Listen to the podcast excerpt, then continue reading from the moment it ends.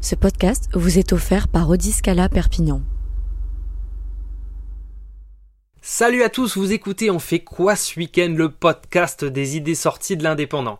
Je suis Johan et j'ai sélectionné pour vous quelques suggestions qui valent le détour.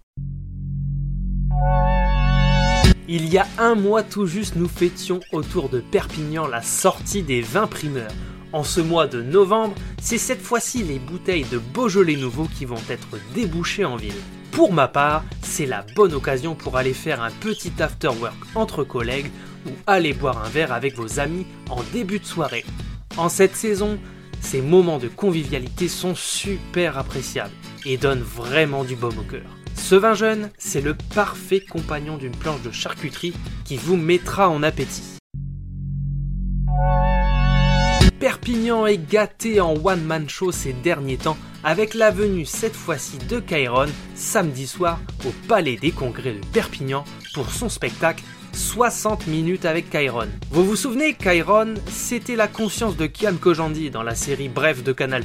Son spectacle se déroule en pure impro pendant 60 minutes avec une très grande participation du public. Très taquin, mais jamais méchant, si vous avez de l'autodérision, vous allez vraiment vous régaler car ce mec a un bagou et une répartie extraordinaire.